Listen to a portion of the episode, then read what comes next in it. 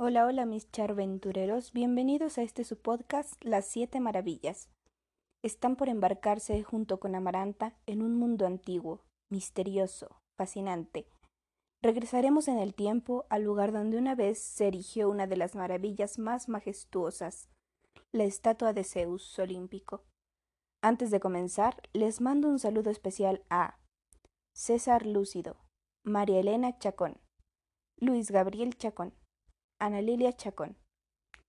Y ahora, sin más preámbulos, comenzamos.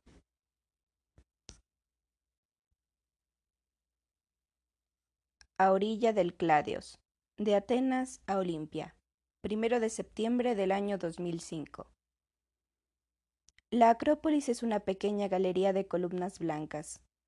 No existe ni un solo recuerdo de Fidias, el tiempo se ha encargado de demoler completamente la obra del escultor ateniense. Mientras que los griegos, con su desorden y brutalidad, me desalentaron. Atenas es una especie de bazar europeo, tan similar a las demás ciudades del norte del Mediterráneo, blancas, llenas de turistas, con tiendas para turistas y restaurantes para turistas, que me desanimó. Iba a anotar en su diario. Habían hecho un vuelo de muchas horas para cruzar el Atlántico y ahora descubría que poca cosa era la capital griega. La abuela, en cambio, estaba fascinada. Se hospedaron en un hotel desde cuya terraza se veía la Acrópolis, recientemente restaurada y, en dirección opuesta, se divisaba el puerto. Durmieron la diferencia de horas entre los meridianos y algo más. Llegó el capitán. Dijo llamarse Espantopoulos ni Arcos Abercrombie, aunque podían decirle Crom. Hablaba inglés con acento griego y de vez en cuando, a modo de broma, añadía alguna palabra en español. Medía casi dos metros y tenía la barba de un color rojo intenso. Y a pesar de los años, Crom era dueño de una vitalidad envidiable. Les explicó que irían en automóvil hasta Platea, donde los esperaba el Labranda, su yate. Luego emprenderían el viaje hasta el puerto de Olimpia cercano al pueblo de Elida, desde donde irían a pie hasta el templo, pues la distancia no era cuantiosa. Crom aclaró, ante los temores de la abuela en relación con el mar, que la travesía iba a ser costera la mayor parte del tiempo. Una vez que salieran de la Tesalia, rodearían la península griega para dejar el mar Jónico y así dirigirse rumbo al Egeo. Después, de islote en islote a través del Peloponeso, entre las islas de Paros, Miconos, Samos y Lesbos, llegarían al puerto de Ayasalouk para descender hacia la Bodrum. Navegarían una porción del Dodecanazo, recorriendo Grecia y la costa turca, hasta llegar a la isla de Rodas, donde decidirían rumbo. Dependerá del tiempo y las corrientes. Los marineros nos debemos guiar por las indicaciones realizadas por los colegas. El itinerario podrá variar, y mucho. ¿Qué tanto? quiso saber Amaranta. Una de las opciones sería ir hacia Chipre, de allí al Líbano, y descender por, el, por la ribera de Siria hasta Israel. De allí costeando llegaremos al Nilo. Y señaló un mapa que había llevado consigo exprofeso, en esta forma, el capitán les indicó el supuesto recorrido con su dedo índice. La otra ruta a seguir de los vientos y la correntada nos hará emprender navegación hacia Creta, para bajar hacia la costa marmárica y así llegar a Alejandría. Con independencia de lo anterior, entrarían por el Nilo hasta llegar a la pirámide. Amaranta calculó que la travesía total desde Atenas hasta el delta del Nilo, en la ruta elegida, debían promediar unos 1500 kilómetros. Sería toda una aventura. Desde el Cairo, posteriormente volarían hasta Babilonia. Partieron en la camioneta de Crom y luego de subir y bajar por valles pedregosos, entraron a Villa Platea. Bajo cubierta, las dos cabinas privadas habían sido decoradas con flores y canastas con frutas. Eran de un blanco resplandeciente y nadie podía objetar la limpieza del baño. Crom dio instrucciones para zarpar. El barquito inició ruta y las dos mujeres decidieron probar lo que había en las canastas. El pan de centeno era magnífico. Amaranta mordisqueaba un bocadillo untado con pasta de anchoas, ajo y aceitunas negras machacadas, con la puerta del camarote abierta, la barcaza cabeceando entre las olas y los velamenes de repuesto acomodados en orden en las estanterías junto a provisiones y cuerdas, cuando se dijo Dios es el escenógrafo más imaginativo que conozco. Rió agradecida para sus adentros y fue a abrazar a su abuela. Dios es un artista, dijo Amaranta. ¿Dios? interrogó la abuela, y la niña prefirió no contestar. Al rato subieron a cubierta y los dos marineros que conformaban toda la tripulación se presentaron. Splatón, dijo aquel por poco cincuentón que usaba gorros ridículos, la barba sin afeitar desde hacía lo menos tres días y un innecesario parche sobre el ojo que debía descansar. Es decir, lo alternaba, como luego descubrió divertida Amaranta. Mike simplemente se conformó con mover la cola. Al poco de zarpar, hicieron la primera escala. Fue casi un trámite. Bajaron, bebieron un vaso de vino y prosiguieron. Muy pronto advirtieron que Crom conocía un centenar de caletas en cuyos pueblos se encontraba tabernas donde los campesinos griegos le agasajaban con quesos, aceitunas y guisos preparados a partir de hojas de parra. Como en nuestro tiempo las comunicaciones terrestres son más mejores que las marinas, la mayoría de la gente llega a Olimpia por Pirgos, o si procede de Macedonia o de la Tesaria, por Patras. Por lo que al advertir sobre cubierta a las pasajeras de El Labranda, los costeros celebraban la llegada con grandes voces, como si se tratara de toda una fiesta. Así, el deseo de Amaranta de llegar a Olimpia en el crucero, con el cual quiso imitar al Fidias de su sueño, fue en forma enteramente casual, un gran acierto. Avanzada la tarde, el Abranda entró en el pequeño puerto situado en la desembocadura del río y fondeó allí. Desembarcaron en la lancha a motor. A la mañana siguiente emprendieron el viaje hasta la Elida y el Altis, donde se halló una de las maravillas, el sagrario de Zeus. Pero ese trayecto lo harían por tierra, pues tal como Cromo lo dijo, era corta la distancia y el barco no podía entrar por el río, así que pernoctarían en Olimpia. Olimpia ha crecido simplemente, primero para servir al personal de las excavaciones y luego al comercio turístico. Sobre la calle principal, la Condili, se encuentra la opción más barata para hospedarse, aunque entre dos el cuarto en una casa privada fue todavía una mejor opción. Luego de darse un baño y pasear por la calle del pueblo, decidieron ir a comer algo, para cenar la mayoría de los restaurantes ofrece comidas turísticas, les indicó el capitán de La Branda. Las excepciones incluyen la parrilla Praxitelis y una hermosa taberna al viejo estilo, el Cladios, cerca del río al que se debe su nombre, donde todavía se pueden probar platillos griegos auténticos. Fue allí donde Amaranta se encontró con el arqueólogo, un estudiante español que realizaba trabajo de campo en las ruinas del Altis. Le llamó la atención oír hablar de las mujeres en castellano, por lo que se acercó. ¿Excavaciones? Le preguntó la abuela asombrada, pues ella creía que las ruinas de Olimpia, el templo a Zeus y el taller de Fidias que observó en fotografías antes de partir, estaban a ras de tierra. Los sismos hicieron cambiar el curso al río Alfeo. Siete metros de arena cubrieron el santuario hasta 1870, cuando comenzaron las excavaciones explicó Emilio Yuste, que dijo ser abulense nacido en Ávila capital. Terminaron de cenar aquel cordero asado y salieron a tomar el fresco a la terraza. Desde el mirador de la taberna se divisa la llanura protegida del viento por los viñedos de tonalidades verde claro y los olivares gris plateado. Los cerros circundantes van dando paso a los picos de Acaya, que cuando no son envueltos por las nubes, fulgen en color púrpura al anochecer.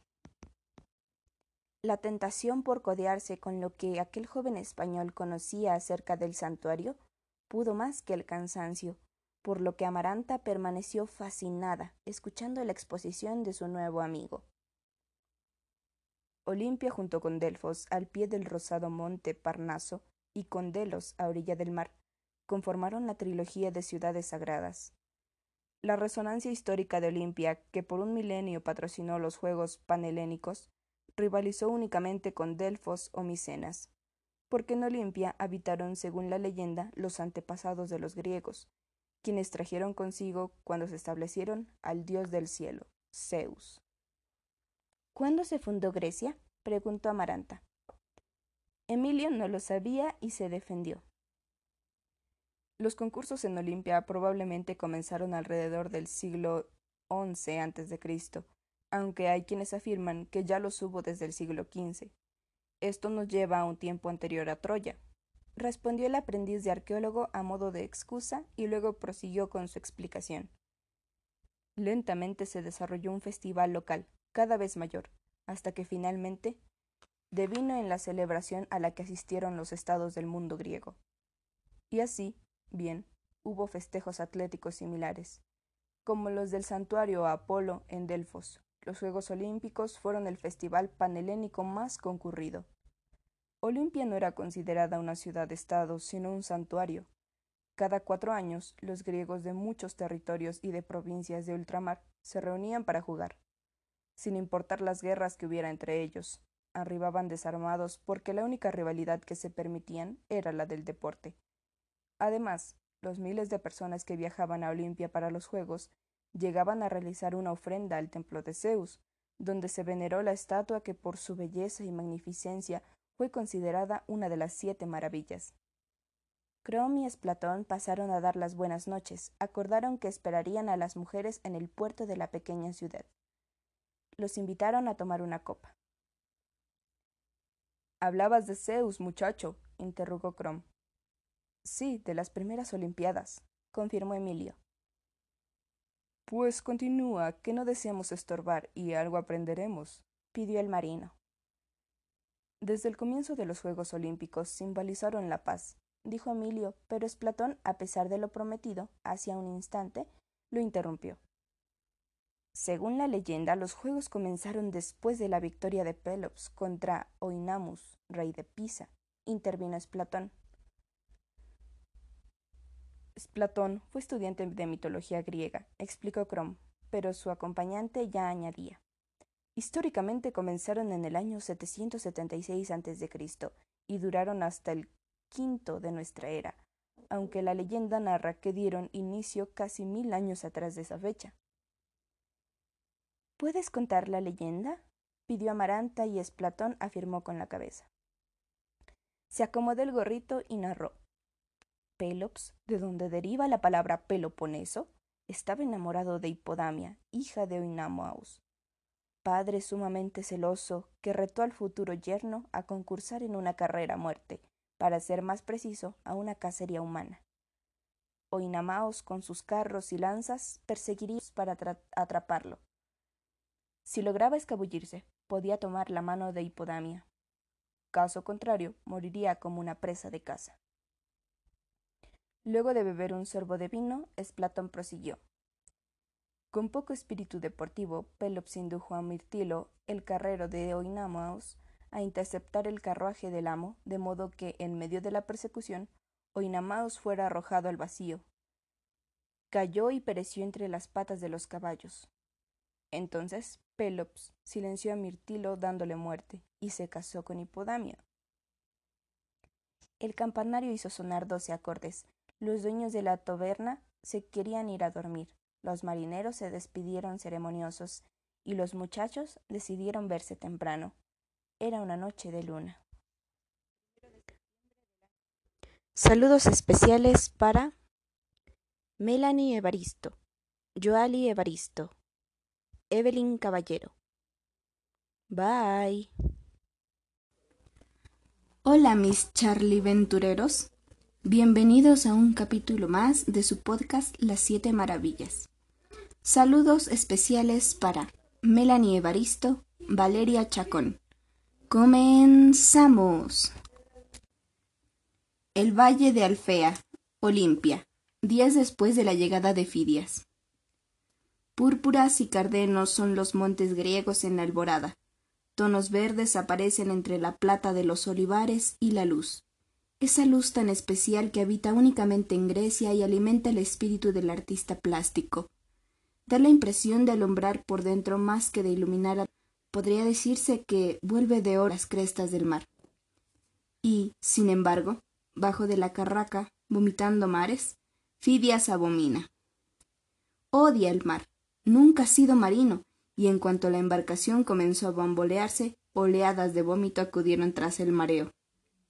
A la llegada a puerto, una gran muchedumbre que había llegado expresamente desde ciudades apartadas de la Elida, deseosa de dar un gran recibimiento al insigne escultor, se topa con aquel griego que no tolera los barcos. Un griego sucio a más no poder, con el cabello vuelto erizo, que más espanta que asombra. ¿Eso es Fidias, mamá? Niño insolente. Lo reprende la madre sin fuerza, pues coincide en el disgusto. Molesto, el aristócrata, encargado de bendecir el arribo, abraza al escultor con desconfianza. Le repugna. Con cierta distancia entrega el salvoconducto y proclama oficialmente a Fidias invitado de honor. El jerarca está a punto de libar en la loa a Zeus, cuando mira asombrado al escultor arrebatarle la jarra y en un par de tragos consumir el oscuro mosto para eructar satisfecho. Le devuelve el aristócrata la jarra y, repuesto, feliz de que el suelo es firme, el ánimo de Fidia se calma y pasa de la tibieza indiferente al cálido abrazo. ¿Quién era el afortunado al que Fidias abrazaba? No sabía si devolver el estómago o alabar a los dioses. Aquel hombre apestaba, pero era un genio. Hicieron alto en una pequeña villa cercana a la rompiente, protegida por recios acantilados. Desde allí, parado sobre una de las piedras salientes, se observa un riachuelo que a lo largo de los siglos cavó un profundo barranco cuyo cauce superior provee de deliciosas aguas al Altis, prado sacro de Olimpia. En él, Fidias lavó su cuerpo, tiró las viejas ropas y vistió de blanco. Su aspecto mejoró y mucho. Le ofrecieron seguir la travesía a través del río, en barca, a lo cual terminantemente se negó. Como era necesario un día de marcha a caballo para arribar al sitio y existía cierta prisa para que el escultor llegara al santuario, pajes enviados por el demos de Elis se presentaron con montura de repuesto y lo hicieron también en las postas determinadas, por lo que la cabalgata duró varias horas a galope tendido, en lugar de una jornada a buen paso. Fidias prefería mil veces los traqueteantes lomos de las bestias a los embates del agua. En broma le dijo a uno de sus secuaces Tales de Mileto debe estar loco. Pero el aludido no comprendió, y rió en forma por demás estúpida.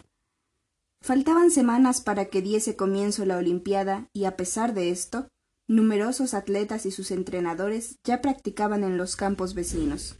En sentido opuesto a las comitivas que se sigue al escultor, pasan con galanura jinetes y carreros, rumbo al hipódromo, que compiten no solo en velocidad, sino también en los atuendos personales y en la belleza y el decorado de coches y bestias.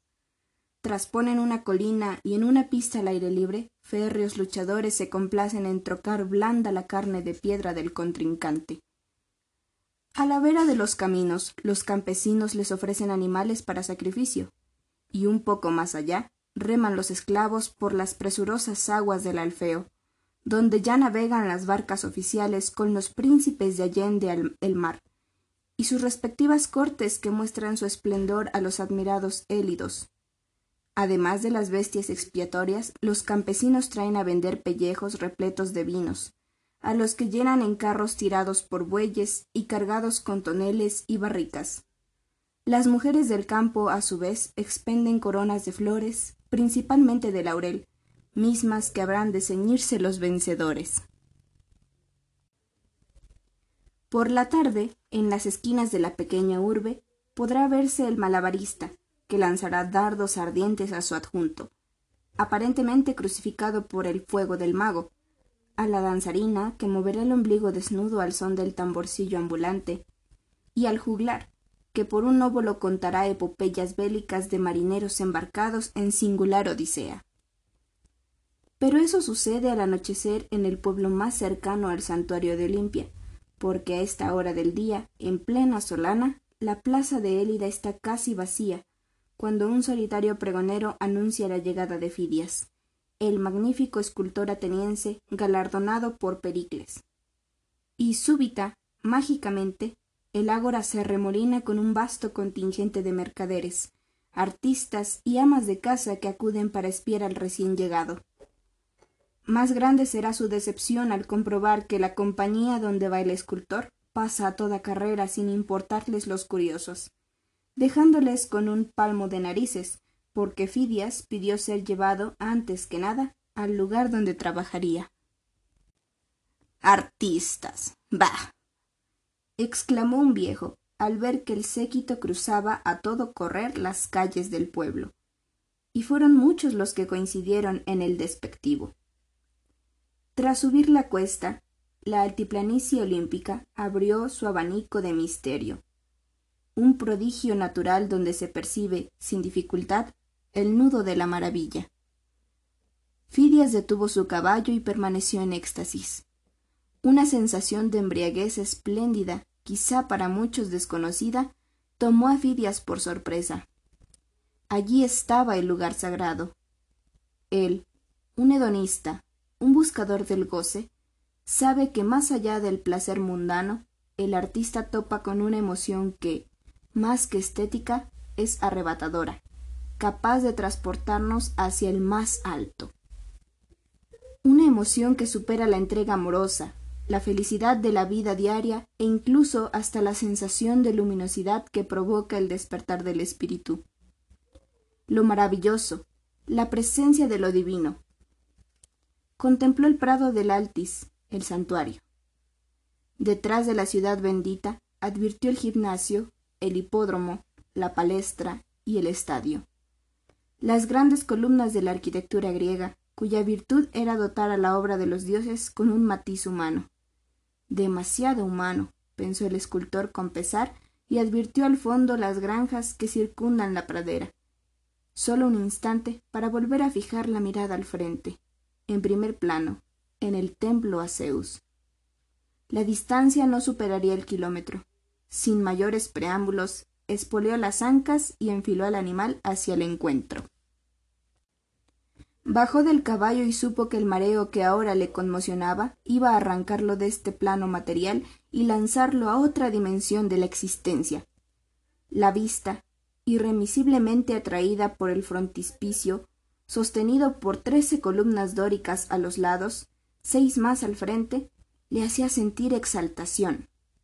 La banda superior del arquitrabe, pintada en color rojo, observa el ojo atento del escultor.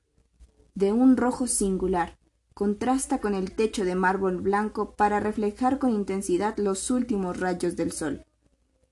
Se detiene a contemplar la escena del frontón, la cual muestra la traición de Pélops, y prosigue su inspección del templo. En el lateral que mira hacia el oeste aparecen centauros y lapitas trenzados en encarnizada lucha, y la escultura deja sentir el clamor del combate. Y en el oeste, en el otro frontis lateral, la carrera de caballos entre Pélops y Oinamaus. La estatua tendrá que ser antítesis del preludio. Murmura Fidias para sí haciéndose eco de las palabras de Pericles, quien pidió que la sola vista del dios relajara la tensión del músculo encendido, amortiguara la ira, abstuviera el impulso mortífero de la carne, para abandonar al alma en la serenidad. Si el frontispicio era un poema a la guerra y a la muerte, Zeus, en cambio, debería ser un canto a la vida eterna que alcanzó la paz. Penetró en el templo y perdió la noción del tiempo tomando medidas. Extrajo del espacio posibilidades, hasta dibujar en el vacío un croquis imaginario de la estatua. La noche, melancólica e incomprensible, llenó de extrañeza al escultor cuando salió del templo a Zeus. Soportó con disimulado y disgusto participar de incontables recepciones, eventos sociales y festejos que los habitantes del poblado celebraron en su honor. Estaba molesto. Si su cuerpo permanecía allí, la mente luchaba por conformar la figura. Durante aquellos días en que la forma se le resistió, llegó a detestar la problemática cotidiana de las costumbres populares, donde la supervivencia nos ha ordenado en una serie de ritos para adecuar las horas al ritmo común. Fidias comenzó a sentir que le robaban tiempo, Amaranta, Es hora de levantarnos, llamó la abuela con dulzura. Fidia se evaporó junto con los primeros rayos de luz de la alborada. Amaranta supo que en un rato llegarían al lugar donde estuvo una de las siete maravillas, y sintió una emoción enorme.